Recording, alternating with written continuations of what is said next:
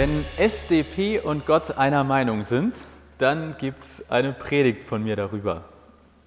Heute also der letzte Teil der aktuellen Predigtreihe. Wir haben Ende Oktober damit mal angefangen. Und heute ist ein Lied von SDP dabei, also nicht die SPD.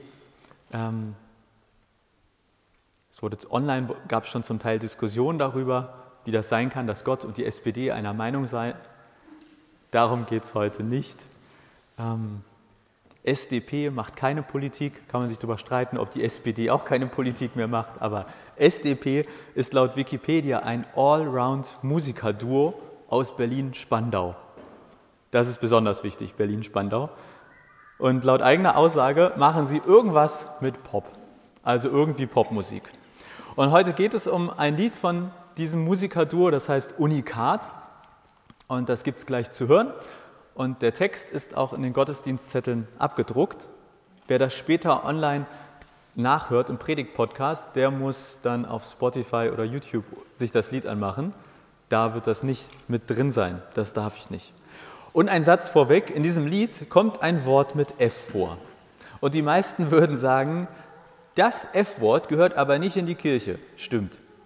Deswegen habe ich das auf euren Liedzetteln einfach mal so mit Sternchen, Sternchen, Sternchen gemacht und das, was wir hören, das überhören wir dann einfach. Ne? Denken wir uns alle mal ein Sternchen an dieser Stelle.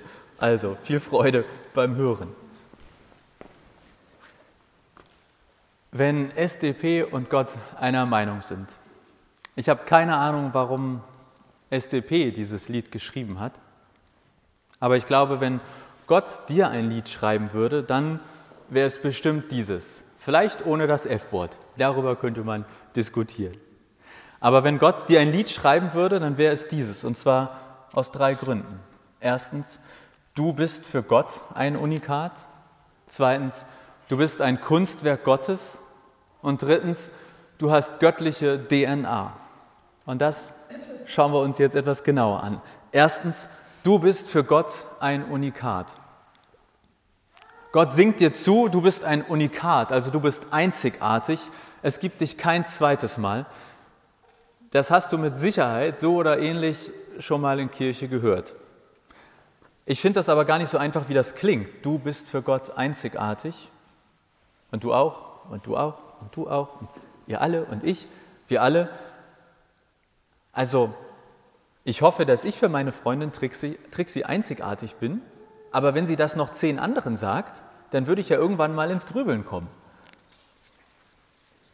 Und jetzt auf Gott übertragen, er sagt mir, dass ich für ihn ein Unikat bin, aber alle Milliarden Menschen, die es sonst noch so gibt, auch. Ist das denn überhaupt noch was Besonderes? Oder vielleicht gerade deshalb?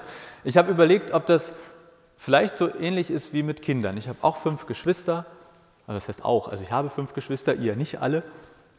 Ähm, und irgendwie am Ende ist ja jedes Kind für Eltern einzigartig, auch wenn es nicht das einzige Kind ist. Vielleicht ist das bei Gott so ähnlich. Vielleicht ist es auch wie mit einem Künstler, der ganz viele Bilder malt. Da ist jedes Bild ja auch etwas Einzigartiges und trotzdem gibt es ganz viele Bilder des gleichen Künstlers. Also ja, wir sind für Gott einzigartig, aber wieso eigentlich und was, was meint das genau? Ich glaube nicht, dass es in erster Linie darum geht, dass wir mit unserer Art einzigartig sind. Also klar, jeder von uns ist irgendwie anders als der andere, aber das sind wir auch ohne Gott. Auch der überzeugteste Atheist wird vermutlich zustimmen, dass Menschen einzigartig sind. Ich glaube, entscheidend an diesem ersten Punkt ist nicht, dass du einzigartig bist, sondern für wen du einzigartig bist. Für Gott. Du bist für Gott einzigartig. Und ich glaube, das bedeutet vor allem, dass jeder von uns Gott wichtig ist. Jesus hat zum Beispiel mal eine Geschichte erzählt mit 100 Schafen. Da hat ein Hirte 100 Schafe und eins dieser Schafe geht verloren. Und Jesus sagt, der Hirte hat sich auf den Weg gemacht, dieses eine Schaf zu suchen. Und Jesus sagt, so ist Gott. So ist Gott mit uns Menschen. Er sucht nach jedem. Er sucht nach jedem, der verloren geht oder nicht da ist. So wichtig bist du, Gott. Für ihn sind alle Menschen zwar gleichermaßen wichtig, aber das heißt eben auch, jeder ist einzigartig wichtig. Keiner wird aufgegeben. Du bist für Gott einzigartig, das meint auch, Gott sucht mit jedem von uns eine eigene Beziehung. Jesus hat einmal gesagt, Gott hat sogar die Haare auf eurem Kopf gezählt. Gut, das hat bei manchen länger gedauert und bei manchen nicht so lange. Und ein bisschen lustig ist es vielleicht auch, wenn man sich das ganz bildlich vorstellt. Aber ich glaube, was es meint ist, Gott interessiert sich voll und ganz für jeden von uns. Und wenn man in der Bibel ein wenig mehr blättert und liest, dann finde ich, dann wird man sehr sicher feststellen, dass diese Bibel voll mit Geschichten ist, in denen es um Menschen und einzelne Personen geht. Wir finden lauter Geschichten, in denen es um ganz bestimmte Personen und ihre Geschichte mit Gott geht. Und auch wenn das auf so einer praktischen Ebene eigentlich unvorstellbar ist, Gott ist mit jedem von uns individuell unterwegs. Du bist für Gott einzigartig, das bedeutet, du bist für Gott wichtig und Gott ist eine Beziehung mit dir wichtig. Und das ist für mich eine frohe Botschaft, denn das heißt, du kannst und darfst deinen ganz eigenen Weg mit Gott gehen. Dein Weg muss nicht mein Weg sein. Mein Weg ist nicht der Königsweg, sondern eben mein Weg. Du bist für Gott einzigartig, deshalb ist die Bibel auch voll mit persönlichen Gebeten. Zum Beispiel das ganze Buch der Psalmen wer da mal gelandet ist. Das, was wir eben auch im schönen, fröhlich, nicht so fröhlichen Wechsel gelesen haben. Das sind alles persönliche Gebete. Weil du für Gott einzigartig bist, gibt es deshalb auch kein zu persönliches Gebet. Du kannst für alles beten. Es gibt nichts, was zu klein ist, was nicht irgendwie angemessen ist. Es ist überhaupt nicht verwerflich, dass du Gott tagtäglich mit all deinen vielleicht aus deiner Sicht manchmal auch ganz schön kleinen Sorgen und Nöten in den Ohren liegst.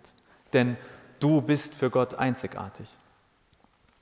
Und ein kleiner Nachtrag zu diesem Punkt. Ich habe das bei meiner allseits bekannten Google-Recherche gefunden, aber fand das durchaus spannend.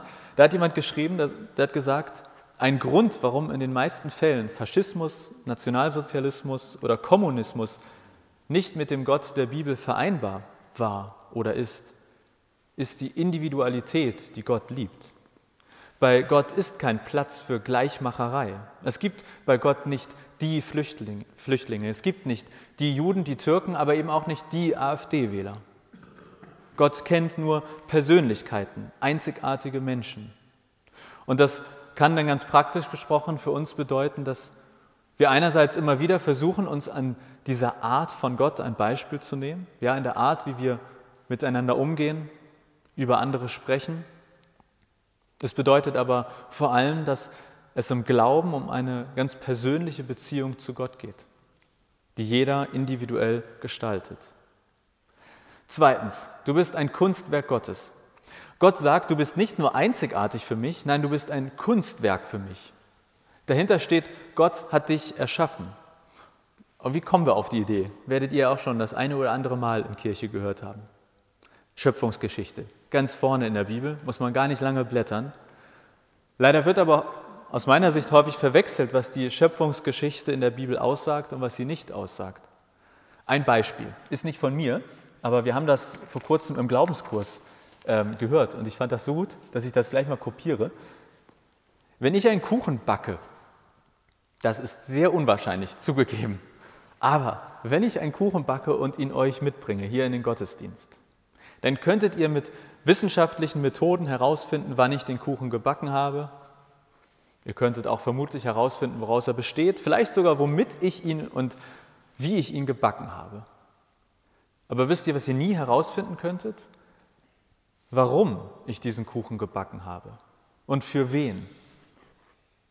Wenn ich als Kuchenbäcker euch nicht sage, warum ich diesen Kuchen gebacken habe, dann könnt ihr herrlich raten und interpretieren, aber ihr werdet es nicht herausfinden.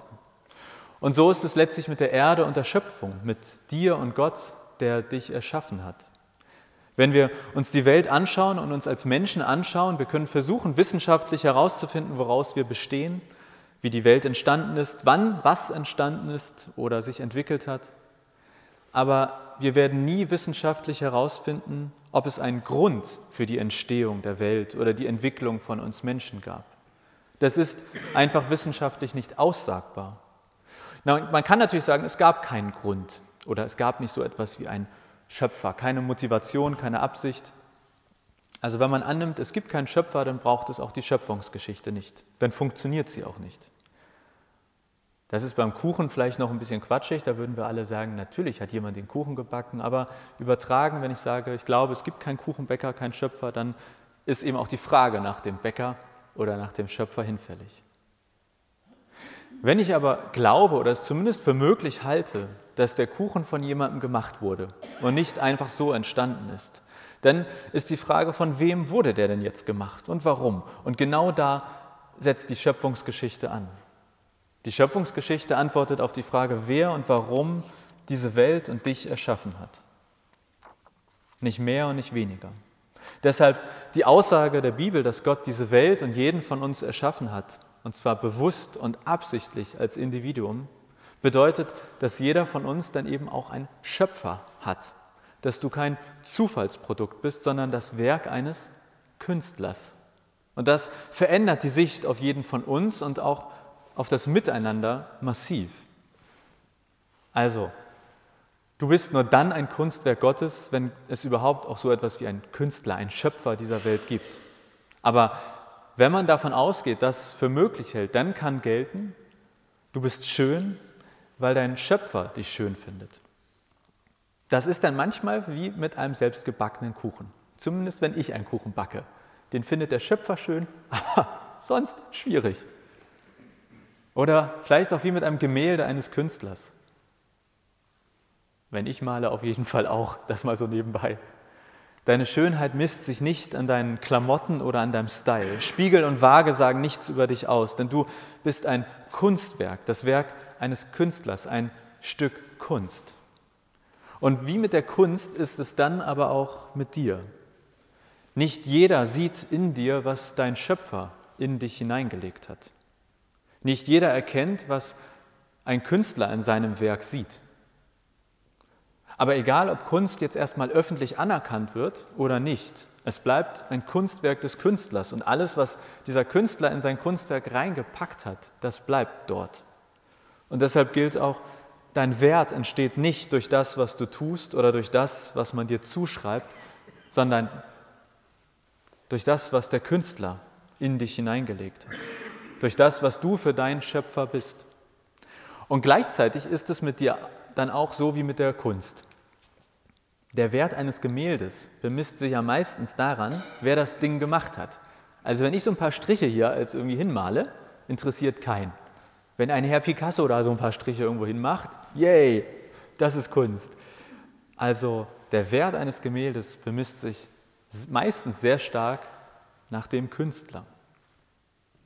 Und deshalb gilt für uns, für dich auch beides. Ja, einerseits dein Wert bemisst sich daraus, dass du für deinen Schöpfer einen Wert hast. Und zum anderen entsteht der Wert daraus, dass du ein Kunstwerk Gottes bist. Also, wenn wir an ihn glauben, eigentlich ja wohl des krassesten und größten Künstlers, den man sich vorstellen kann. Drittens, du hast göttliche DNA. Jetzt wird es ein wenig tricky, ein bisschen schwierig. Ich meine, seien wir ehrlich, ich habe also bis jetzt, allein heute Vormittag, behauptet, dass es A, einen Gott gibt, dass B, dieser Gott die Welt erschaffen hat, dass er C, mit jedem von uns eine persönliche Beziehung will und dass du D, ein Kunstwerk dieses Gottes bist. Es wäre völlig okay, wenn du gerade denkst, was auch immer der Pastor da vorne nimmt, er sollte weniger davon nehmen. Aber das Schöne ist, ich bin noch gar nicht fertig, jetzt wird es noch schlimmer. Denn was jetzt kommt, toppt das auf jeden Fall. Ganz vorne in der Bibel steht, dass Gott den Menschen als sein Ebenbild geschaffen hat und dass Gott den Menschen Atem des Lebens eingehaucht hat. Und ab diesem Zeitpunkt ist der Mensch etwas Besonderes, denn den Menschen unterscheiden ab diesem Zeitpunkt zwei Sachen von allen anderen Dingen, die Gott geschaffen hat. Erstens, Gott schafft den Menschen, weil er Beziehung mit dem Mensch haben will. Und zweitens, jeder von uns trägt göttliche DNA in sich. Und nein, wir sind nicht Gott, aber letztlich sind wir auch mehr als nur ein Kunstwerk Gottes, was ich eigentlich schon mehr als krass genug finde. Denn da steht eben in der Bibel, dass wir ein Ebenbild Gottes sind. Beziehungsweise, wenn man genauer hinguckt, dann muss ich sagen, in der Sprache, in der die Bibel ursprünglich aufgeschrieben wurde, also in Althebräisch, da steht natürlich kein deutsches Wort. Da steht ja nicht Ebenbild, das ist ja immer eine Übersetzung, sondern ein althebräisches. Und um die Sache noch komplexer zu machen, da stehen sogar zwei althebräische Worte und nicht nur eins. Einmal steht dort, also in dieser hebräischen Bibel, dass der Mensch ein Bild Gottes ist und das hebräische Wort meint sowas wie Porträt. Ja, also der Mensch ist wie ein Porträt Gottes.